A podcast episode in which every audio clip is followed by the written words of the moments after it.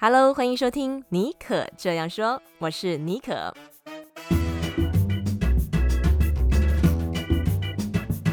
为你注满创意动能，你也可以这样说。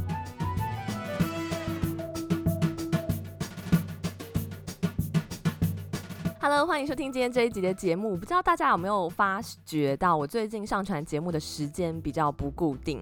那是这样的，就是我最近的工 正职工作比较忙，然后在正职工作之余啊，又开始跟一些出版社合作，嗯，推荐一些好书，然后写文章，所以就是在平常的这个内容产出，除了制作音频节目啊，固定写我的文章，还有经营我的矽谷 Bonjour 的脸书和 IG 的粉丝团之外哦，就是多了一些额外的工作。那我最近其实也。一直在学习说怎么样哦，就是把二八法则运用在我的生活当中，就是怎么样你运用二十 percent 的时间，高效集中力的完成一些事情，那这些事情它能够产生的效果，呃，其实就是可以造成这个另外的呃八成的结果。那我就还在摸索，等我摸索完之后啊，也很希望可以跟大家分享。那我知道最近台湾的疫情很严重，等于像有点像回到去年美国加州去年三月份刚嗯。居家防疫那个时候，这样就是蛮蛮紧张的，连买个菜可能大家出去都要很小心谨慎，甚至戴个手套。那我趁我反而觉得说这个时候啊，是可以，嗯、我们回归就是内在自我，呃，沉淀，然后嗯、趁机看一些好书的时间。因为其实从去年三月份到今年啊，是我这五年来看书量和不管是量还是嗯、深度或者广度方面都是。最多最好的一年，所以我也在这边跟大家砥砺。非常时期，有的时候会激发我们人不同的生活的方式跟一些感想，嗯、灵感。所以不妨趁这个时候回归自己的内在。OK，好，那我们今天节目邀请到这位来宾哦，非常的厉害。他是我以前研究所朋友的朋友，因为他们都在香港中文大学的传播学院任教啊。那这个来宾哦，他曾经担任台湾 Chanel 香奈儿传媒总经理和 PNG SK Two 的大中华区的公共事务协理哦，真的很厉害。那他在工作期间啊，还取得博士学位，所以因此呢，他在有非常完整在业界有非常完整资历之后啊，他目前是任教于香港中文大学的新闻与传播学院。那在产业界和学术界都有非相当丰富资历的他，最近出了一本书，叫做《向时尚品牌学风格行销》。今天啊，我们就把这个吴世嘉老师 Chai 请到节目中，分享他精彩的时尚产业工作经验和这本书背后的故事。让我们一起来欢迎 Chai。Hello，主持人好，各位听众朋友大家好。这本书向时尚品牌学风格行销，其实时尚产产业也是那个时候我在念书的时候非常向往的一个产业。但是后来就是呃没有再继续 pursue 这个行业，但是我觉得这本这本书在阅读的过程当中，也是让我窥视它很多神秘的面纱哦。那这本书可以算是把你这几年的这个呃精华，不管在这两个领域的精华，都把它融合在这里面哦。那你现在可不可以帮我们浓缩一下三大精华的重点概念是什么？然后读者他可以用什么角度来看待这本书？好的，谢谢主持人。我想就是呃。从这个书名来看的话啊，像时尚品牌学风格行销，其实我就是希望告诉大家，去理解一下时尚产业里面做的很多的一些细节。那这些细节你会发觉到，他有时候真是苛求自己，他是非常重视所有的这个呃一致性，还有品牌的精神，还有它的定位。那么所以呢，我认为如果说我可以把这些故事把它写出来，再加上理论的支撑跟基础的话呢，再去分析它的时候呢。读者在看这本书，他就会理解说：“哦，OK，这些百年品牌或者是五六十年的品牌，它是怎么样成功的跨地跨区，然后甚至跨文化的到全世界去布局的。那所以呢，各行各业里头，比如说你说像是一些快消品牌啦，或者是 hotel 品牌啦。”或者是其他这些生活类型的，甚至是呃各式各类不同的这些产业，大家可以从这里面可以学到他们的一些做事的方法跟精神。虽然它不可以百分之百复制，但是我的目的就希望说大家去理解它，然后给自己的工作里头产生一些所谓的灵感吧，inspiration。嗯，那所以为什么书名叫做《向时尚品牌学风格行销》？那我觉得有一个很 basic 的，有个很 basic 的概念，就是大家都是在讲品牌，品牌这件事情。所以品牌讲久了，好像这个品牌已经过度有种商业化的感觉。所以我希望，没错，我希望好像可以提供大家另外一个思考的方向，也就是说，跳脱品牌，这些品牌为什么可以成就，比如说百年的这样基业，是因为它有风格这件事情，有 style 这件事情。呃、嗯，比如说我举例来讲，比如说哦，我们喜欢哦美式风格，对不对？意式风格，什么法式风格、英伦风格，这些风格它都是要时间的累积的。所以我后来我我认为说，呃，最终风格这件事情才是会被大家所呃接受、认可，甚至长期被记忆的。所以我就不太只讲品牌行销这件事情，反而我希望提升另外一个层次，叫做风格行销。所以我先先解析一下这本书的名字，我背后的一个想法。好，那那你刚刚主持人问到，就是说三个最精华的概念是什么？所以呢，我就回归到第一你的问题。那第一点就是说，嗯，我希望大家在建立品牌的时候呢，可以回到呃品牌的本质。本质就是说你是谁，你是什么，你是做什么的，那你就谈你是什么。那如果是这样的话，大家会觉得你是你是真实的，然后你的本质就是你。嗯呃，你拥有的呃原始的东西，所以大家会觉得你谈的东西跟你的行为本身它有个一致性。所以我希望就是说我们在做品牌的时候是回归本质这件事情，因为有了本质之后呢，你才可以慢慢慢慢慢去累积你的风格，创造你的风格。久了之后，你就可以跨域，你可以跨文化啊，跨地域啊，跨国啊。那这个这件事情是我认为就是我希望在这本书里面传达的一个很重要的一个重点啊。那姑且说它是。第一个精华吧。好，那第二个，第二个我想要谈的一个就是说，呃，现在好多的产业哦，大家都喜欢套用“时尚”两个字，对吧？什么时什么时尚咖啡厅啦，或者什么呃时尚什么餐点啦，或者时尚什么什么，大家就喜欢套这个“时尚”这个字。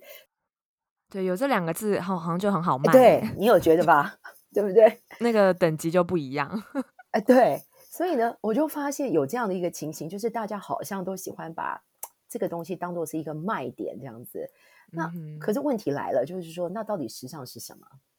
嗯、那那是不是这件这个就是一个大宅稳？大家其实也不是很很很这个很在意这个是不是真的是时尚的？好，是一个感觉。所以呢，在在这本书里头呢，其实我有写到一个概念，就是说，呃，如果我们放拉回到时尚产业里头，它其实有分，就是呃。奢华品牌 （luxury brand） 用英文讲，我觉得是比较清楚的 luxury brand。然后另外有一个呢，我们叫做 premium brand，它是优质的品牌。然后另外我们还有一个叫 fashion brand。那所以呢，这三个把如果把它看成一个三角形的话呢，呃，奢华品牌就在前面，这这最最顶端叫做这个 luxury brand。然后另外两个角呢，一边是 fashion brand，一边是 premium brand。然后这三个呢，共同成为了一个所谓的一个呃时尚品牌里面各种不同的品牌的一个定位的一个选择，嗯，所以呢，这里头呢，我就希望告诉大家是说，你一定要去看林林总总，你可以看到这么多的一个时尚品牌，它其实里面是有区隔的，有区隔的。嗯、那我讲一个故事给大家听好了，就是最早最早呢，如果你回归历史的话，在十九世纪呢，那。时尚它是属于所谓奢华阶级，所谓那种上流阶级。我们可以想见，就是说那种什么呃，法国那种贵族啦，或者是说上流人士的啊这些的呃人所拥有的。嗯。为什么呢？是因为那时候设计师呢，他会雇佣那个那个 model 模特儿嘛，他就会在赛马场，那些赛马场也是这些贵族拥有的赛马场里头呢，或者是他们有些 salon 的茶会里头呢。嗯他们就请这些 model 呢，然后来这边走秀，然后只走给这一群这个所谓上流贵族来看的，有点像有一部电影，有一部电影叫做《唐顿山庄》，叫 Downton Abbey，它里面就在描述二十世纪那时候的那个英国，然后呢，这些上流贵族他们就在里面看这些服装啊，然后流呃的这个设计，然后之后呢，他们就直接跟这个所谓的服装设计师来下定，所以你就可以知道这个叫做 luxury，这就是在顶顶端的部分。那但是因为时间的一个演变之后呢，事实上这个所谓的最原始的 fashion show 这样的一个概念，它是就是广到广，就是开始广阔到这个一般人民的生活当中了。对，所以呢，它就一直往下开始延伸。所以你可以看到，就是说最早期的所谓讲的时尚 fashion，它是属于 luxury 这个这样的一个 class 的这个阶级，然后之后再往下去走的。那那所以你可以知道，就是当初这些人他穿这些服装，代表他的身份啊，代表他的地位啊，代表就是说，哎，我们这一群人，我们都是上流阶级，所以我们有共同的语言跟这个呃这个身份的代表，所以它也是一种自我认同，嗯、所以很很有意思啦。然后所以那时候就是有一个。有一个呃呃那个法国哲学家，他就在讲他对于时尚的描述，他就说时尚是呃让所有的形式有回到起源跟复发的能力。然后呢，时尚是基于废除过去，那么所以你看起来好像是形式上它已经再见了死亡了。然后但是呢，过了一段时间呢，他又会恢恢复，就是光谱又恢复。好，那为什么他讲这一段话的意思，就是说后来你可以看到。在一九五零年代啊之后啊，一九六零年代，呃，我们就可以看到那时候有很多电影里头，不是大家都穿喇叭裤嘛，对不对？对，迷你裙，嗯，对吧？喇叭裤、迷你裙。然后呢，那这件事情呢，它一段时间，它好像又回到了我们的生活，又回到了我们的生活。所以你就会发觉到，就是说啊，这个时尚呢，它可能就是呃消失了，然后可是它又会重现，它又消失，它又会重现。所以这就是为什么在讲，就是呃。时尚这件事情，它可能是一个比较是短暂的，那但是 luxury 本身它是一个比较长久的一个概念。嗯、那至于说优质的话呢，那优质就是说它它不是强调所谓的很很就是说很 fashion，但是它品质非常的好。可是它有没有像做工啊？对，它做工非常好。像是哪些品牌可以算是定义为 premium brand 呢？嗯、像 premium brand，像那个 Boss，Hugo Boss，哦 okay, 有听过吧？Hugo Boss 像这个品牌。嗯那那个曾经那个我们那个台湾的那个知名的设计师，就是帮奥巴马 Michelle 设计服装那个 Jason Wu 吴继刚，他就帮 Hugo Boss 在里面做过所谓的创意总监。OK，嗯嗯。所以，所以它就是属于那那那那个品牌本身就是它的定位就比较是在所谓的 premium brand，就是优质品牌。嗯哼，那 luxury brand 的话，就是像是 Chanel 啊、爱马仕啊这些。对对对，Dior 啊这些这些品牌。那如果说你讲到时尚品牌的话，如果说你看像在美国的话，就很多，比如说时尚品牌，你说像那个什么 M 呃 Michael Kors 啊，然后那个呃 Tory Burch 啦，嗯、或者是 Coach，Coach 是 fashion brand。所以这这是第二个重点，就是说希望大家可以搞清楚什么叫做优质定位，什么是呃 luxury brand，然后大家再去用对于用时尚这件事情的时候，好像就不会呃该怎么讲呢？就不会呃通通套用同一个概念。所以我希望大家可以理解这件事情。然后呢，那第三个呢，第三个重点呢，呃，就是我我一直希望就是大家可以 on trend 嘛，好。所以这件事情大概在过去几年，然后对于整个的时尚产业，大家也开始非常重视。我们叫做永续时尚，永续的概念 （sustainability），就是说现在各行各业大家都去思考说，呃，我们今天的产业啊，到底对对地球，呃，是不是有所伤害？那本身来讲，很多时尚业，特别是纺织。呃，这这一端原物料的这个在制造的过程当中呢，它造成了非常多的一些污染。那所以时尚产业大家也意识到了这个问题，所以呃，纷纷就开始去思考，在我们的产业的整个的产业链过程当中呢，嗯、可不可以呃采取一些比较积极的作为？嗯、好，比如比如来讲好了，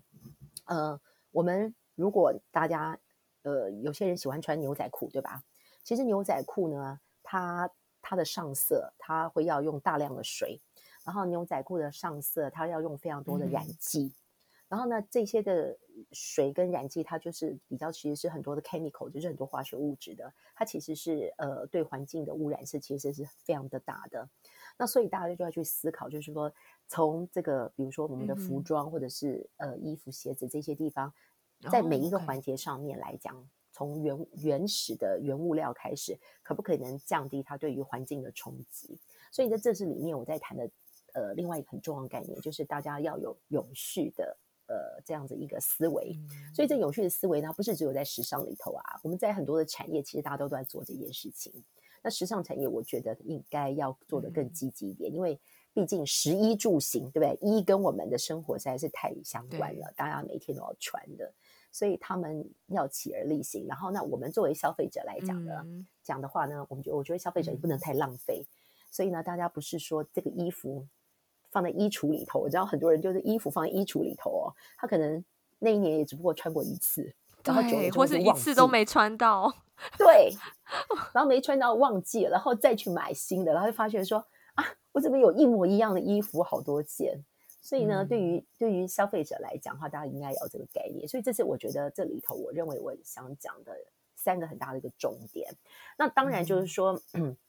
呃，比较不要不要那么严肃来讲的话呢，其实读者可以从我的第三篇里面学到很多很有趣的一些的时尚攻防秘籍，对不对？对，那些秘籍，也就是说，现在大家因为在所谓社群媒体上面对吧？然后呢，呃，各种不同的叙事手法。然后呢，要多元来运用啊，所以你不是只有用 text 啊，你可以用文字啊，可以用用声音啊，你可以用影像啊，你可以用这个呃呃那个，甚至我们叫 infographic，就是图像式的这些文字、嗯、呃这个图表啊等等的。所以我就讲了很多时尚产业，大家怎么样再去用。各种多元叙事来传达它的品牌的故事。嗯，那时尚产业真的非常的熟悉，跟非常会使用各种叙事手法。嗯，哇，这个很精彩。不但是说，如果你现在是在时尚产业，或者是说你是跟哎嗯、呃、lifestyle 啊美学相关的产业，我觉得任何一个嗯、呃、产业的人，其实看这本书都可以得到很多创意还有灵感的一些刺激。对，其实这这这就是我当初在写这本书一个一个心愿吧，一个心愿。嗯哼。然后呢，你刚才有问到，就是说、嗯，那读者要怎么读这本书？哈，如果有机会的话呢，嗯，我要说就是说，你可以用两个两个角度来看。你可以把它当做是一个故事书，就是有些人不是要那么严肃的来来看一本书的时候，你可以把它当做故事书，因为我里面讲了很多不同品牌的故事，然后还有我自己在工作过程当中经历过的故事，嗯、比如说某一场秀，有一场秀我是在那个呃巴黎的时候，然后外面是零下三度哦，然后我想说啊，到了秀场应该会比较温暖吧，可是居然在秀场里头比秀场外面零下三度还冷。为什么呢？是因为当年呢，当年那一场秀里头呢，因为设计师他就想要去提醒参加的这些呃这些观众，或者是他想要去阐述一个概念，就是说，哎，我们的那个那个北极啊，那些冰山都开始冰融啦，对不对？呃，就是冰融了，所以呢，他就用了人造的方式，在秀场当中放了两座冰山，所以冰山在秀场里头。然后你知道那个冰，然后人一多的时候呢，因为冰会融，它就吸热，对不对？然后呢，嗯、我们的观众坐在那个秀场里头，你知道吗？每个人是戴了全副武装的帽子、围巾、头就是大衣，然后呢，冷的都揪在一起，然后比外面零下三度还冷。嗯、所以呢，就我就里面会写很多故事，或者是说写，比如说某些。呃，设计师他们的创办人的他们当时的一些小故事，所以呢，如果读者喜欢看这些故事的话，嗯、他们就可以在这里面可以看到这些呃，我不能讲秘辛，嗯、但是呢，这些故事就是很有趣。那为什么会导引到它的品牌的发展啊？或者是说它为什么会有这些故事？其实是跟他们背后的很多思考跟策略有关系的。那这是一个角度。嗯、那另外一个角度的话，读者可以怎么看这本书？就是比较当做是参考书来看。那因为我里面嘛，我写了很多案例，然后呢，我又用了很多理论架构。那么，呃，嗯、所以呢，如果说你想要知道理论里头怎么样去解析这些案例的话呢，你就是可以从这个工具书的角度，呃，去来参考。那那每一章里头呢，我都做了一个，呃，我都做了一个这样安排。第一个就是说我有个名人名句，名人名句，嗯、比如说。呃，Carl Lagerfeld 就是时尚大帝，过去的这个呃 Chanel 的创意总监，他他我就先先 quote 他一段话，他就说，呃，举一个例子，就说他说自称，如果说你自己自称你自己是创意工作者的话呢，呃，你呢，呃，就必须要，呃，你一定要自我充电。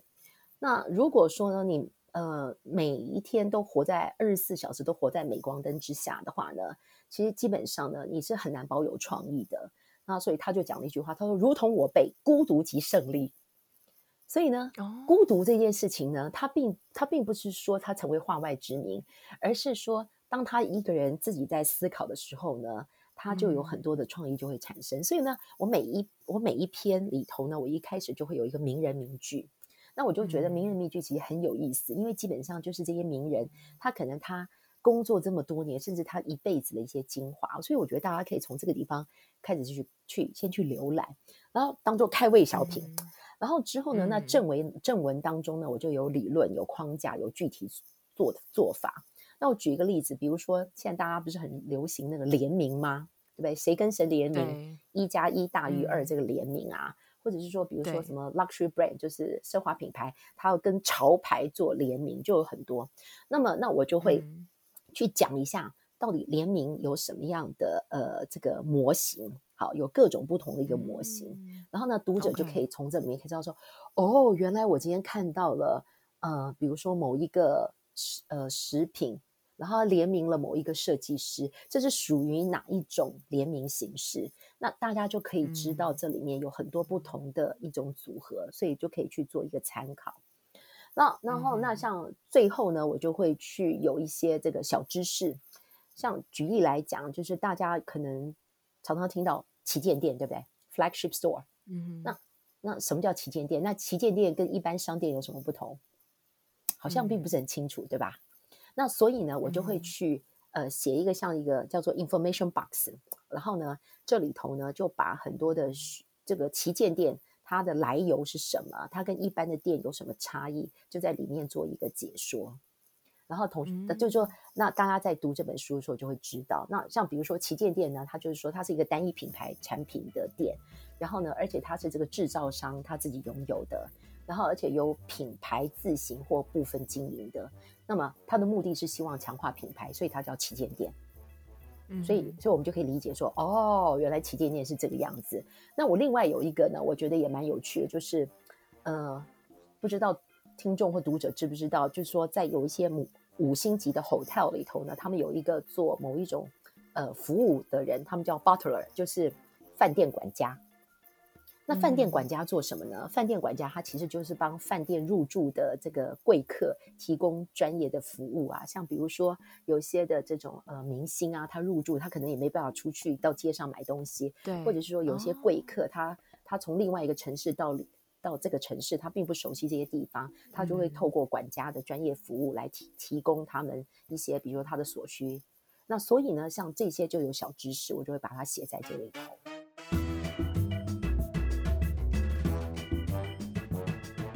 的很有趣诶，因为这些事情我觉得可能不是我们一般人知道的，就是必须要像 Chai 你在这个产业已经待得够久，而且你所在的这个位置跟角度，也许也可以看到我们 一般看不太到的东西，结合理论跟实物，还有这个名人的这个金句。嗯，OK，那接下来呢？因为其实很多人知道说 Chai 在成为香港中文大学的教授之前啊，其实你在呃 Chanel 台湾的 Chanel 工作过很多年，然后做到这个传媒的呃。总经理，那我就很好奇，你从这个业界啊转战学术界，那 Chanel 的工作经验，在你现在来看，你回首看当年那段经历啊，你觉得给予了现在的你什么样的养分？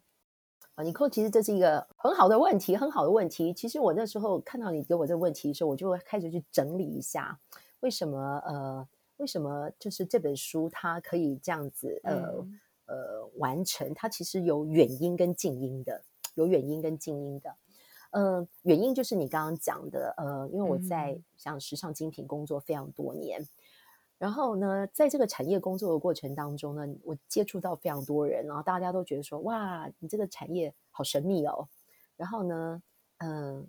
到底里面人都在干什么？然后你们是每天都穿着很美丽，嗯、像 穿着晚礼服这样子，然后你们的工作到底是怎么回事？就是大家很多遐想。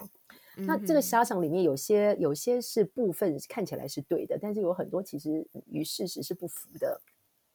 然后呢，呃，但是人家会觉得说，哇，那你这边都好有质感哦，嗯、或者是说。这个产业怎么有这么多很有趣的这些创意？所以呢，你我就会发觉到，就很多人都在一直在问我相关的一些问题，甚至就是有很多的呃，嗯，有些企业家他们希望说能够自创品牌。可是呢，我就会发觉到，就是说，其实大家对于品牌有一些呃想法，认为它可以很短暂，在两三年就投资回本，那基本上这是不太可能的事情。所以呢，在那段过程呢。呃，在在这个精品过程的呃工作的期间呢，因为常常需要飞嘛，所以我常常在巴黎啊，或者是在欧洲其他的城市，呃，或者是说在亚洲有非常多的呃这种我们叫做 regional 亚太地区的一些活动啊、会议的，所以它它其实是一个很好的平台，让你去接触真的是跨、嗯、跨国跨文化的呃人事物。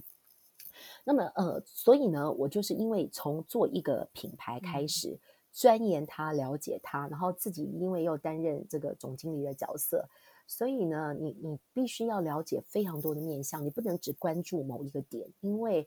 呃，你代表了这个品牌要对外去做沟通的一个角色，嗯、所以呢，包括了比如说这些产品背后的设计啦，然后呢，呃，它的原创精神，包括它的制造，包括就是销售，好等等的，甚至是。后面的 IT 物流 system，我都很认真的去把它做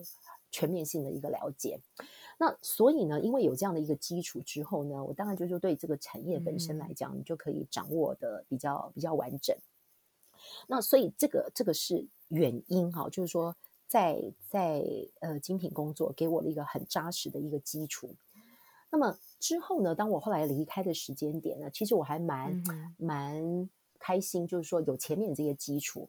那我在离开之后，后来我有一段时间我在写专栏，然后就是在写时尚的这种呃，就是时尚市场的一个专栏。嗯、那可是，在那个写专栏期间，你就不可能只写一家品牌嘛.对不对？所以我就必须要大量去涉猎呃其他不同的品牌。所以我就开始发觉，就是我从一棵树开始变成，我只要走到一个森林里头，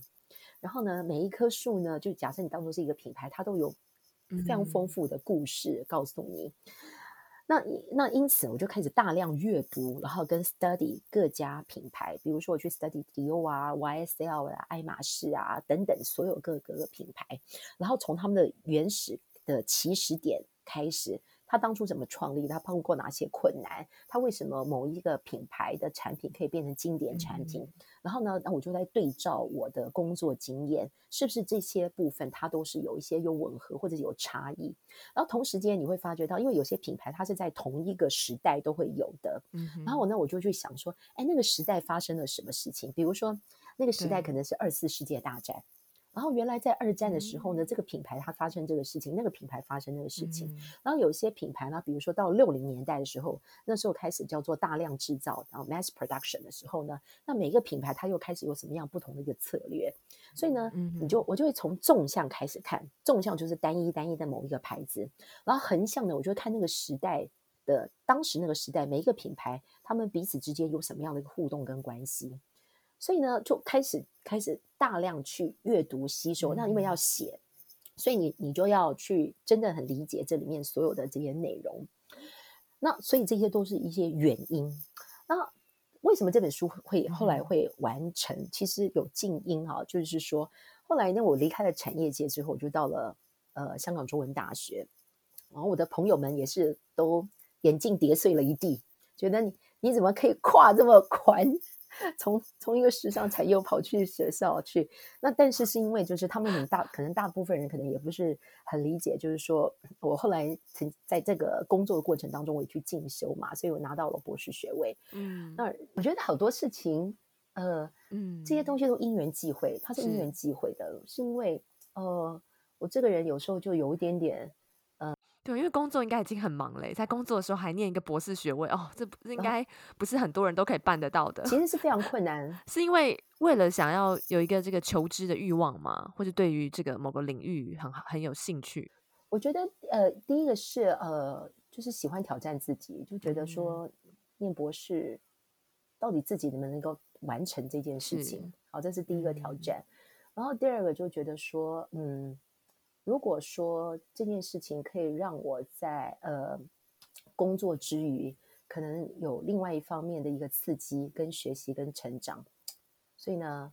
就想说去试试看这件事情。嗯，嗯，所以的确是有一段时间是边工作边边念书，但是后来发现这是不 work 的，所以呢。所以还是有离开职场一段时间，因为那是真的没有办法，嗯、因为你要做的事情太多，你要去找资料，你要去参加研讨会，然后你要写论文，这个很困难的，这是非常非常困难的。嗯、真的，所以还是有一段时间离开，然后专心专心拼命的呃做做研究、收集资料，嗯、然后后面才能够才能够完成，不然其实是很很困难的。呀，嗯，好，所以呢，我觉得因为那因为有一个那个念书的，因为有这样的一个学历的基础，那所以后来让我。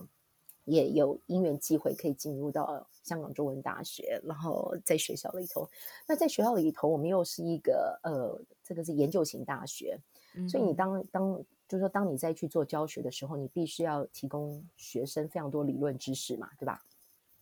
所以你就是天天天天赶快天天读，就是 paper 各式各样的 paper 这些文献资料。嗯、那所以在这一段时间之后呢，我反而就是累积了我。呃，去读大量的各种文献、理论框架，还有呃呃，就是说去辩证一些议题。那所以这边就是近期他给我了很大的，就是说我在教学的过程当中给我很大的一个养分。嗯，那所以前面有很多实物的经验，对不对？然后呢，呃，在写专栏的时候，我可以从一棵树变成一个树林，然后到学校的过程部分呢，我就去。不断又再回去拾回很多的所谓的理论的这些东西，嗯，所以因此这些所有东西加起来的时候，我就在思考说，也许我可以把理论跟实物好好做一个结合。那这也是学生喜欢的嘛？嗯，那学生都希望听故事，可是你你又不能只讲故事而没有一个理论架构，所以呢，我们在教学的时候就会把这两个一直不断的做结合。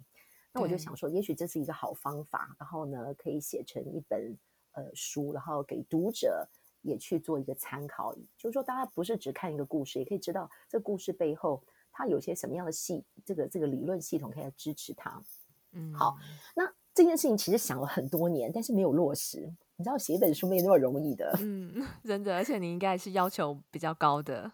对，或者是说你工作本来就已经很忙了，然后还要还要做还要写书，其实。大部分的时候，你的时间是零碎的。嗯，好，然后呢，但是有一个静音呢，刺激了我，后来决定下定决心做这件事情是，呃，我在二零一八年的时候呢，呃，当时呢，在台湾呢，呃，时装这个时装设计呢，它正式呃纳入从经济部转移到这个文化部。哦，okay. 那所以呢，那政府就开始推动台湾呃，就是说时装产业的发展跟研究。所以那时候在二零一八年的时候，我也有幸，然后就参与做了这个台湾的时装产业的研究，开始去研究就是这个呃这个整个的上中游这些呃不同的厂商，他们碰到的议题是什么，然后、嗯呃、理解这边的困难，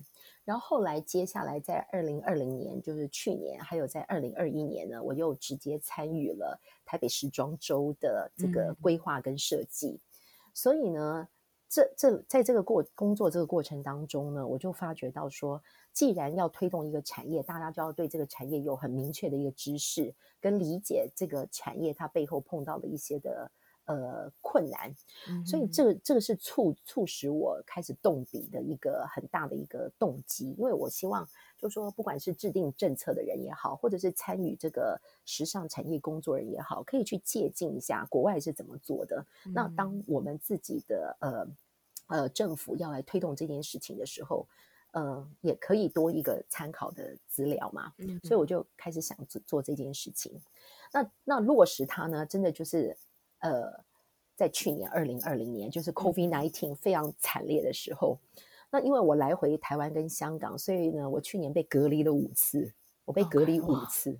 嗯，呃，很多人可能都没有隔离的经验，隔离其实是一个非常自我挑战的一段时间，所以我前后隔离大概七十几天。那就趁隔离的时候写写书吗？对，我就在隔离的时候我就开始写书，嗯、然后我每天就写十个小时。至少写十个小时，嗯，然后就这样拼命写，狂写，然后呃，所以才能够把好像过去这么多年的这些的时间累积下来的东西，然后在很短的时间内把它写完。它并不是 from nowhere 的，而是嗯，实在是累积了非常多年。然后我希望它可以在呃某个时间点啊、呃，然后真的可以出来了。然后我就觉得我可以放下它。我就可以放下他。嗯、那所以呢，简单来讲，就是说，他对于就是我在精品的工作经验，他给我了很多的实物上的一个淬炼。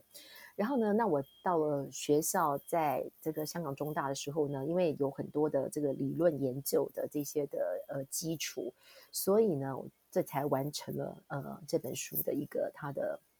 整个的一个过程。嗯，所以嗯，你说怎么看待这段经历？嗯、所以这段经历其实是很长的。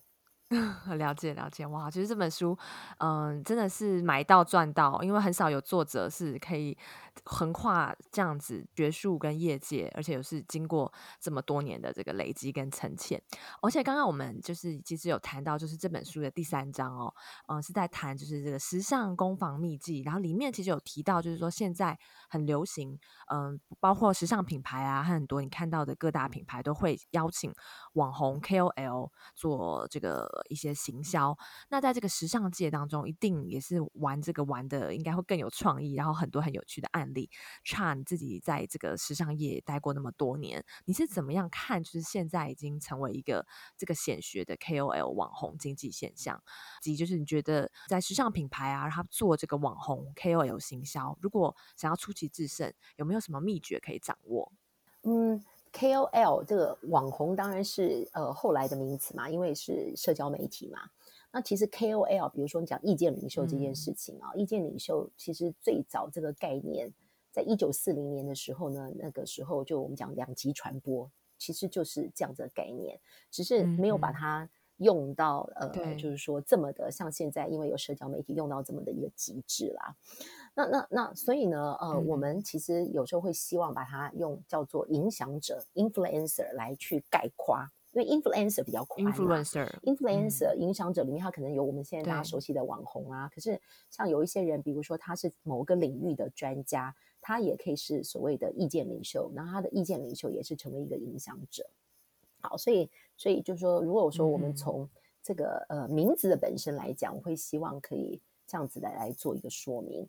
那那网红这件事情，我我先讲一个有趣的故事。嗯、我大概在几年前的时候，那时候我在香港呢，我就做，我就跟一个协会合作，做了一个调查，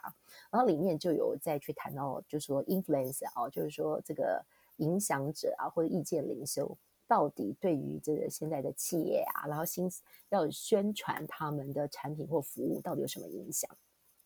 然后那时候我们就那时候在、嗯、呃几年前的时候呢，那个答案就告诉我们是说，呃。很多的年轻世代，很多年轻世代，他们当然就是很习惯透过所谓的 KOL 网红啊，或者是为影响者来接受讯息。那所以其实他就回应到我刚刚讲了两极传播的概念，就是你透过一个中介者，然后这个中介者他是可能是一个比较有理论知识，或者说他对这某个领域有比较专业的。呃，讯息，然后呢，它有比较影，它有影响力，所以你传播到、嗯、呃下面的接收者的过程。然后我当然就分析了这样的给当时的那些与会的人。然后呢，结束之后呢，嗯、然后呢，我记得当时有一个呃业界人士，他就忧心忡忡的跑来，他就说：“你告诉我，你告诉我，网红还会继续下去吗？”他说：“我已经快受不了了。”他说：“他快受不了网红了，因为呢，他的工作，哦、他认为他原先的工作里头有非常多的专业的呃。”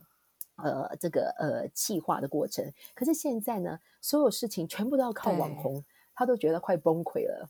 然后呢，那那另外呢，有一个这个与会者，他就说：“我告诉你，没办法，网红呢，我相信呢，他就是会一直持续下去。”所以就有两派不同的一个想法。嗯，所以所以我觉得就是说，对网红这件事情呢，呢大家我们看似习以为常。可是呢，在在在很多公司营运的过程当中呢，其实他们是很痛苦的，你知道吗？就是说，就是说，以前没有这个东西，对，以前做行销啊，品牌传播要仰赖网红到这种地步，就是仰赖仰赖意见领袖到这个地步。嗯、以前你还可以用很多其他的方式，那现在就变成好像大部分你的沟通宣传。你就要大量运用网红，那个比例啦，那个比例的差别，好，那个比例有很大的一个、嗯、呃差别。所以后来我也是跟了一些在传播圈的一些朋友在呃请教他们目前的工作的这个呃情况的时候，他就告诉我，他说哇，我们现在基本上每一个客户呢来找我们的时候呢，都告诉我说我要做网红，你帮我找网红。然后呢，对，然后他、哦、我说那你以前做的事情，他说。啊，以前做的这些的一些操作，其实呢，它的比重都下降了。大部分的现在客户找我们提供的服务，都是要找网红。所以呢，你就可以知道这个网红这件事情，为什么它会这么夯呢？其实也就是说它有效益存在嘛，对不对？可是网红这件事情呢，其实它就是有很多的，嗯、大家就开始去研究它，到底它是真的很有效吗？它是有效在哪些产业？或者是说，那名人还有没有效？那些所谓的明星名人还有没有效？那名人之于网红之间的关系是什么？嗯、好，那那所以呢，这些事情其实就很有趣。其实呃，现在有很多的学者有在做一些研究。那我过去呢，我的学生呢，他们、嗯、你知道，呢学生也都是比较年轻，大概二十出头，然后都很喜欢研究这种 KOL 网红。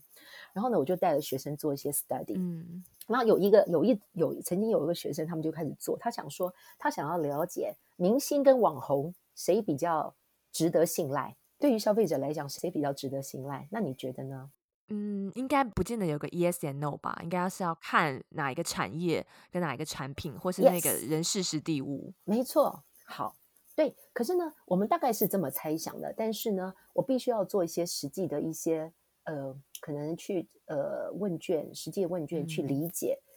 这跟我们的猜想是不是吻合嘛？嗯哼，所以呢，那时候呢很有趣，他们做的，他们就做了一个是那时候做护肤品牌的呃网红上面的一个研究啊，然后最后呢就得出来一个呃，就是得出来一个小小的结论，就是说，如果说你讲信任这件事情，它其实还有好多个面向，比如说他们会认为说，如果就从呃呃 popularity，比如说知名度来讲好了，当然名人。名人就会比网红来的有效，因为名人是更多人知道的。那但是呢，你如果谈到讯息的提供的呃深度，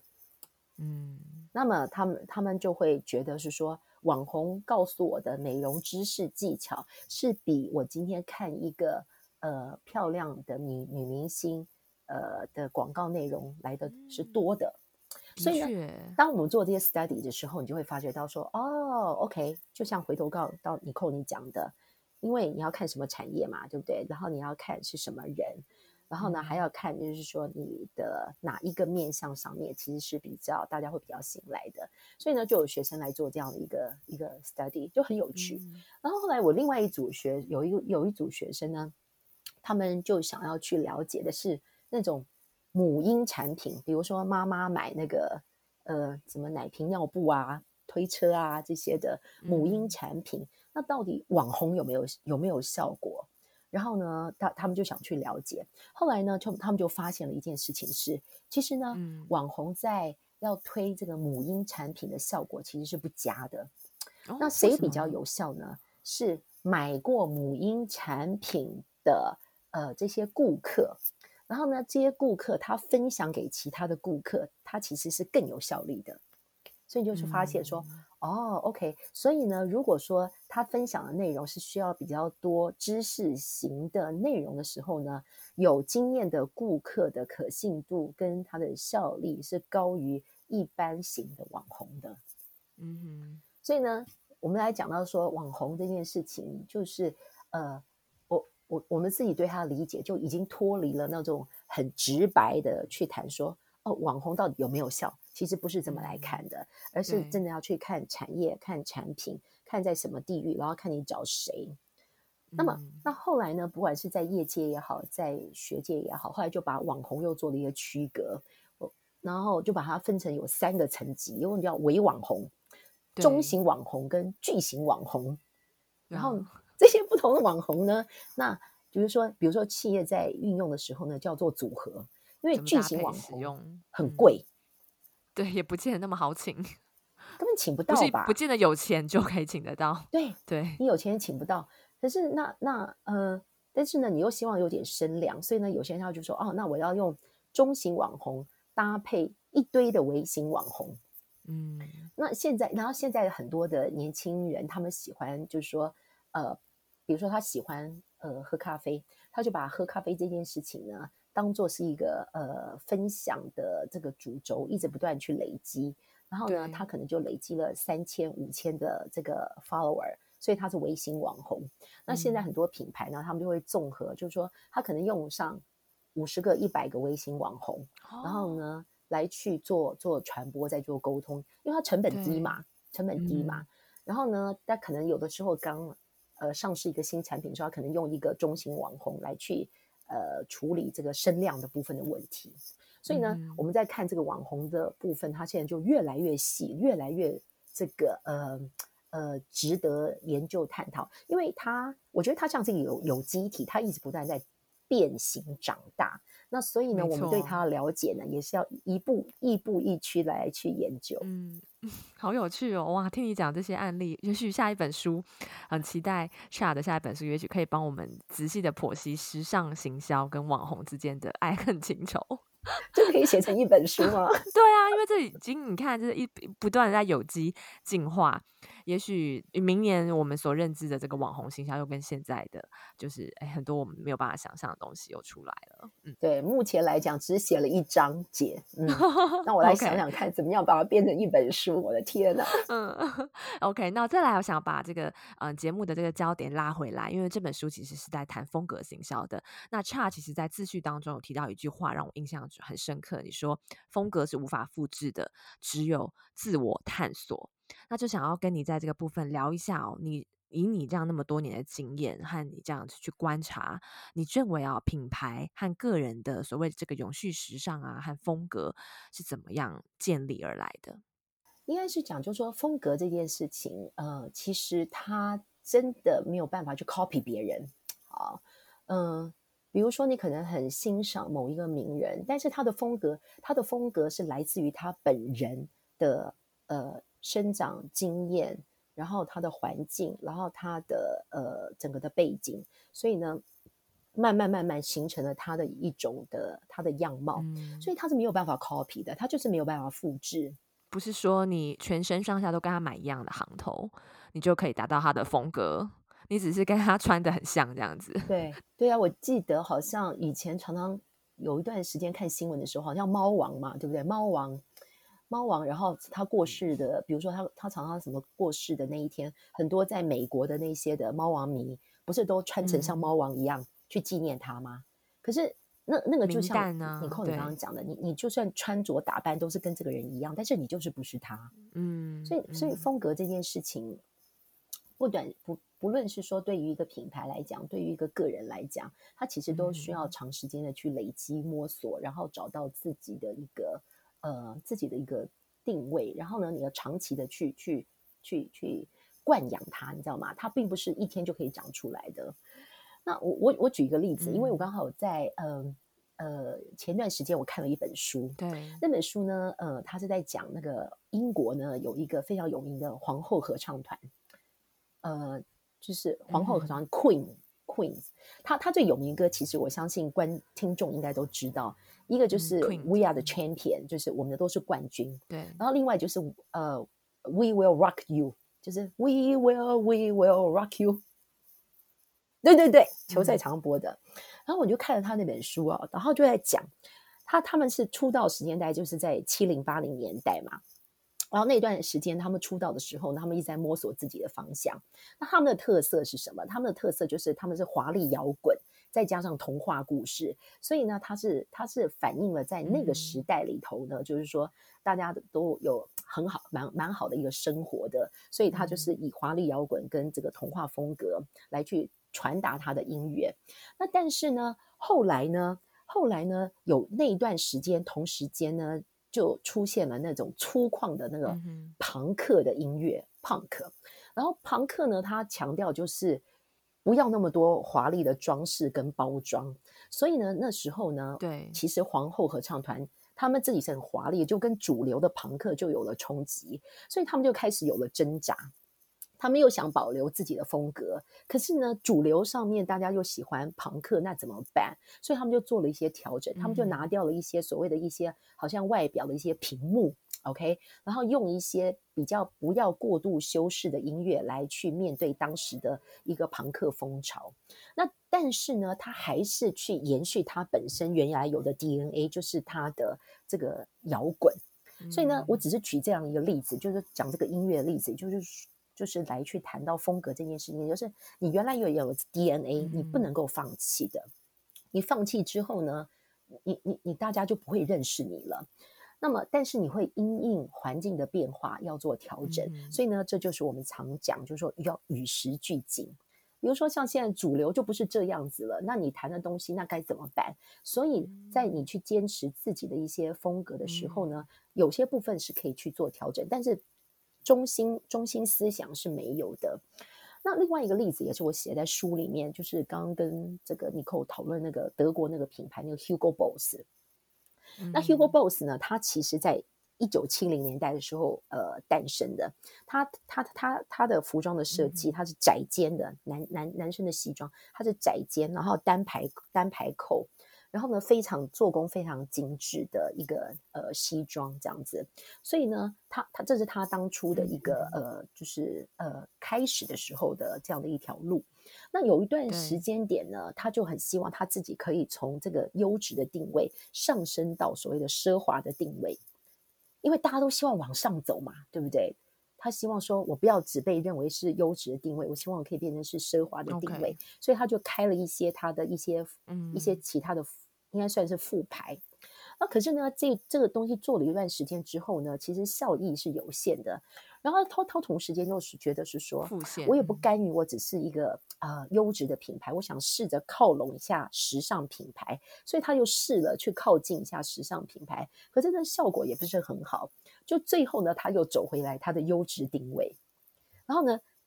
对，所以他你看。不管是个人也好啦，乐团也好啦，然后品牌也好啦，大家都会在这个不同的时代跟时段里头一直尝试摸索或实验，然后找来找去，有些成功，有些失败，然后最终呢，你就会有一个确立的一个方向出来。那这些转折，我觉得都是 OK 的。可是呢，你的这些转折过程当中，你经过了一些挑战洗礼，那么那最终你的风格它才会。它才会形成。那那个风格里面，它就是有原来这个人，比如说讲一个个人的话，就是他自己的本质一定不能够跑掉。嗯，我觉得 Chai 你真的很会举例子，诶，就把这个概念哦，马上就具体形象化了。OK，那在今天节目最后啊，我想要帮一些粉丝问问题。你算是我们节目当中邀请到目前为止在时尚产业经验最资深的一个前辈。我知道你在业界有个外号是“时尚教母”。如果我们有些听众朋友啊，对于时尚业有兴趣，有一些憧憬，如果要你以过来人的经验哦，并且在台北啊、巴黎、香港、上海、东京这些时尚圈都呃打滚过，看过这些产业的这些面貌，你会怎么样提供给想要进入这个时尚界发展的一些新人呃几个建议？第一个，先来看一下我这本书吧。哦，一定的。嗯，好了，言归正传，就是说，嗯、呃。我觉得就是对于时时尚业，其实相等同于其他产业，就是说，第一个你要有热情，你对你对你想做的事情要有热情，嗯、然后当你碰到一些困难挑战的时候呢，你才会持续坚持下去，这个是这是这是必定的。然后第二个就是说，嗯、呃，我自己也当过这么多年主管，然后呢，我也协助像很多的年轻人去找工作，然后所有这些业主呢，都告诉我，他们最重视的是什么？态度就是态度，态度，工作的态度、嗯、比能力还要重要，是吗？没错，某种某种程度上，因为比如说你今天是一个大学毕业也好，或者说你今天是呃一个研究所毕业也好，其实你的能力差异上面来讲，当然是有，但是并并不是最关键。最关键这个态度好不好？你愿不愿意学习？有没有一个呃 open 的心？或者是说你呃乐于接受挑战？所以呢，良好的态度啊，真是跨产业所有这些业主啊，然后我自己以前呃，就说自己当主管的时候，其实是非常非常在意的事情。然后那当然就是很多人就会觉得说，嗯、那态度什么样态度才才对啊？我举一个例子，我曾经曾经碰过有一个年轻人，他就呃他就跟我讲说，我说啊、呃，有的时候公司会加班，那怎么办？他说嗯，嗯，我希望不要加班。然后呢，我说 OK，那我说可是有时候真没办法要加班怎么办？他说我真的就是不希望加班。那我就说那呃都没有弹性嘛。他说呃因为呢呃我就是一定要六点半回家跟我家人吃饭，所以这是我对我家人的一个.呃这个呃承诺。所以呢我嗯不能够加班，嗯、然后我一定要六点半到家吃饭。那当然，我觉得我可以尊重他的一个想法，然后六点半跟家人吃饭，我觉得也是好的。那可是有时候工作本来就会有呃各种不同的情形，对不对？我们也不是希望大家一天晚加班，所以你碰到这种情况之下，你就很难去跟呃这样子的一种呃呃坚持的这种这种人工作，因为没有人想加班，可是他是有时候是无可避免的。那那那你就会碰到一些，他就会碰到一些困难。对，所以这就是举一个例子啊，是就是说在态度上面来讲，呃，大家怎么样 be be open minded 的。然后很多的工作本来一开始对于新人，嗯、或者说对于刚进入某一个新的产业，你就要投入非常多时间。像我自己，因为做过很多的工作转换，我每一个工作前三个月基本上就。我好像觉得那个前三个月我就是当学生，你知道吗？他就是从零开始去累积它，嗯、然后呢，你就拼命的呃去为自己所有这个产业相关的知识。所以呢，除了上班工作之外，就算下班回家，我也是一样，就是会把这个相关我不懂的东西要拿回家来研究的。嗯、不然你怎么样可以把工作做好？这这个是一个很大的一个问题。那你这三个月过去之后，你慢慢进入状况，那你可能控制就会比较好。所以我觉得这些都是一些呃良好态度蛮重要的一个呃例子啊，就是说 be open, be proactive，嗯，你要你真的要开放，然后你要积极，然后你要让人家觉得你愿意为这个工作进行就是投入，不然老板，嗯，你觉得老板怎么想？老板觉得我付了薪水，我当然希望你来工作啊，好好工作啊。嗯，所以这是一个。那我觉得时尚产业还有另外就是说，呃，我觉得要有很好的跨文化的能力。跨文化能力，哦、跨文化能力。比如说，是因为很多时尚品牌，对，因为因为很多时尚品牌它不是在你的呃本身的地域里头的嘛。比如说，你今天做一个 UK 的品牌，嗯、那你要不要了解这个这个呃英国文化？比如你做一个意大利品牌，嗯、你要不要去了解意大利文化？因为那个品牌会长到今天这个样子，它一定是跟它那个国家当地的文化息息相关的，所以你要有跨文化的能力。嗯、那所谓跨文化能力，也就是说你要愿意去了解那个文化里面的它的历史啊，它的呃，就是这个文化里面的各种的呃习俗风格，还有甚至某些语言对他们代表的意义。所以很有趣。那时候呢，那时候呃，我我在呃这个法国的品牌里面工作的时候，有一次我老板他就问我说：“他说他说他说，哎，Chan，你可不可以来学一下法文？叫我学法文。”我就跟老板讲我说：“嗯、我说老板，其实我很想，但是呢，我们工作这么忙，然后法文这么的博大精深，我说我一年大概只跟你见四三次面。”然后呢？可是呢，嗯、我大部分的时间我是要用英文跟中文沟通。那我可不可以呢？就是我努力学学比较是只口语化的法文，跟你打打招呼。嗯、然后呢，其他时间我们还是用英文沟通。然后听完他大笑，他又大笑。啊、那我就可以理解到，就是说他他为什么希望你学法文，就是因为当然第一个沟通比较有比较顺利嘛，比较比较容易。嗯嗯。然后呢，第二个呢，就是说因为。法法文里面的很多东西，你把它翻成英文，然后呢，我们翻成英文，我们直接看英文就已经有隔阂。然后呢，翻成然后变成英文，然后如果说我们要放到中文的环境里头，又再翻一次。所以呢，你是翻了好多次的哦，对不对？嗯，所以你对于它原始的这个语言语境下面的这个内容的理解，它就会产生一个一个落差或距离。所以我可以理解他，他就问我说。那你你你可不可以去学法文？那我就觉得就是说，如果我再年轻一点的话，我真的会去好好学 法文。嗯嗯，法文真的真的是很不容易的。所以你说讲讲打打招呼这个 OK 啦，然后算算数算算数字 OK 啦。可是你说要拿来做一个 business，就是说一个商业上面的一个报告，那真的是很困难的事情。可是从这里面你就可以理解到，就是说。嗯跨文化的能力呢很重要。那如果附加上你对于那个所在的文化有它的语言的话呢，那我觉得是 plus 的，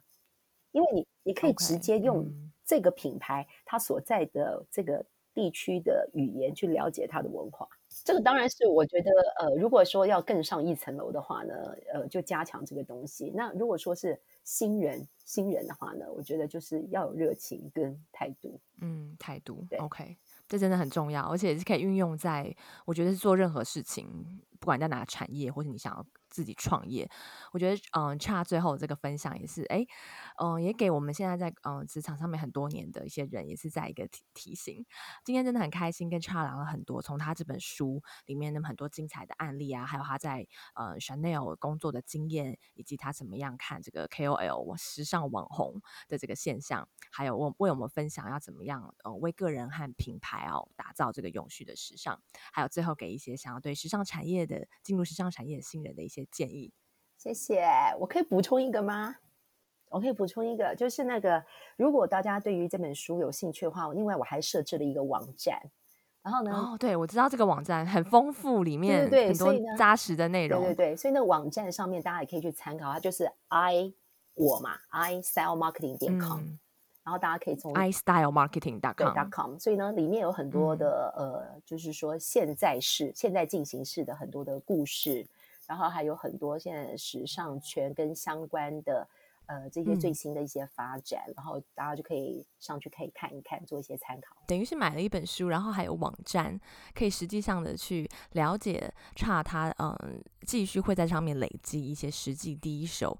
时尚业以及行销还有风格行销学方面的一些实际的呃。洞察和观察都会集结在这个网站当中。那如果你对我们今天的节目的分享很有兴趣的话，不妨要把差呃吴世嘉博士的这本新书《向时尚品牌学风格行销》找来看，我自己很喜欢，而且里面啊有很多精美的嗯、一些时尚界的案例啊和图片啊，我觉得这样子佐证一下互相看下来很，很是真的是很丰富心灵跟大脑诶。好，我们今天再次谢谢吴世嘉差来我们节目现场。如果你喜欢今天的节目啊，好，那非常欢迎你呢，可以到我的脸书或者我是 IG 账号搜寻矽谷 Bonjour 妮可 Nicole N I C O L L E 妮可妮是那个没有女字边的那个妮哈，然后搜寻妮可矽谷 Bonjour，我们会在上面进行节目的一些后续讨论。那也非常欢迎你哦，在收听的时候，现在呢可以赶快截图，把我们这一集的这个封面截图，然后 at 我，你可以 tag 我 XJ 堡就可以在啊 Instagram 上面这样做，让我们有些互动，可以。知道哎，你有收听这一集，你的感觉是怎么样啊？你可以留下简短的一句话。好，那我们就下次见喽，拜拜。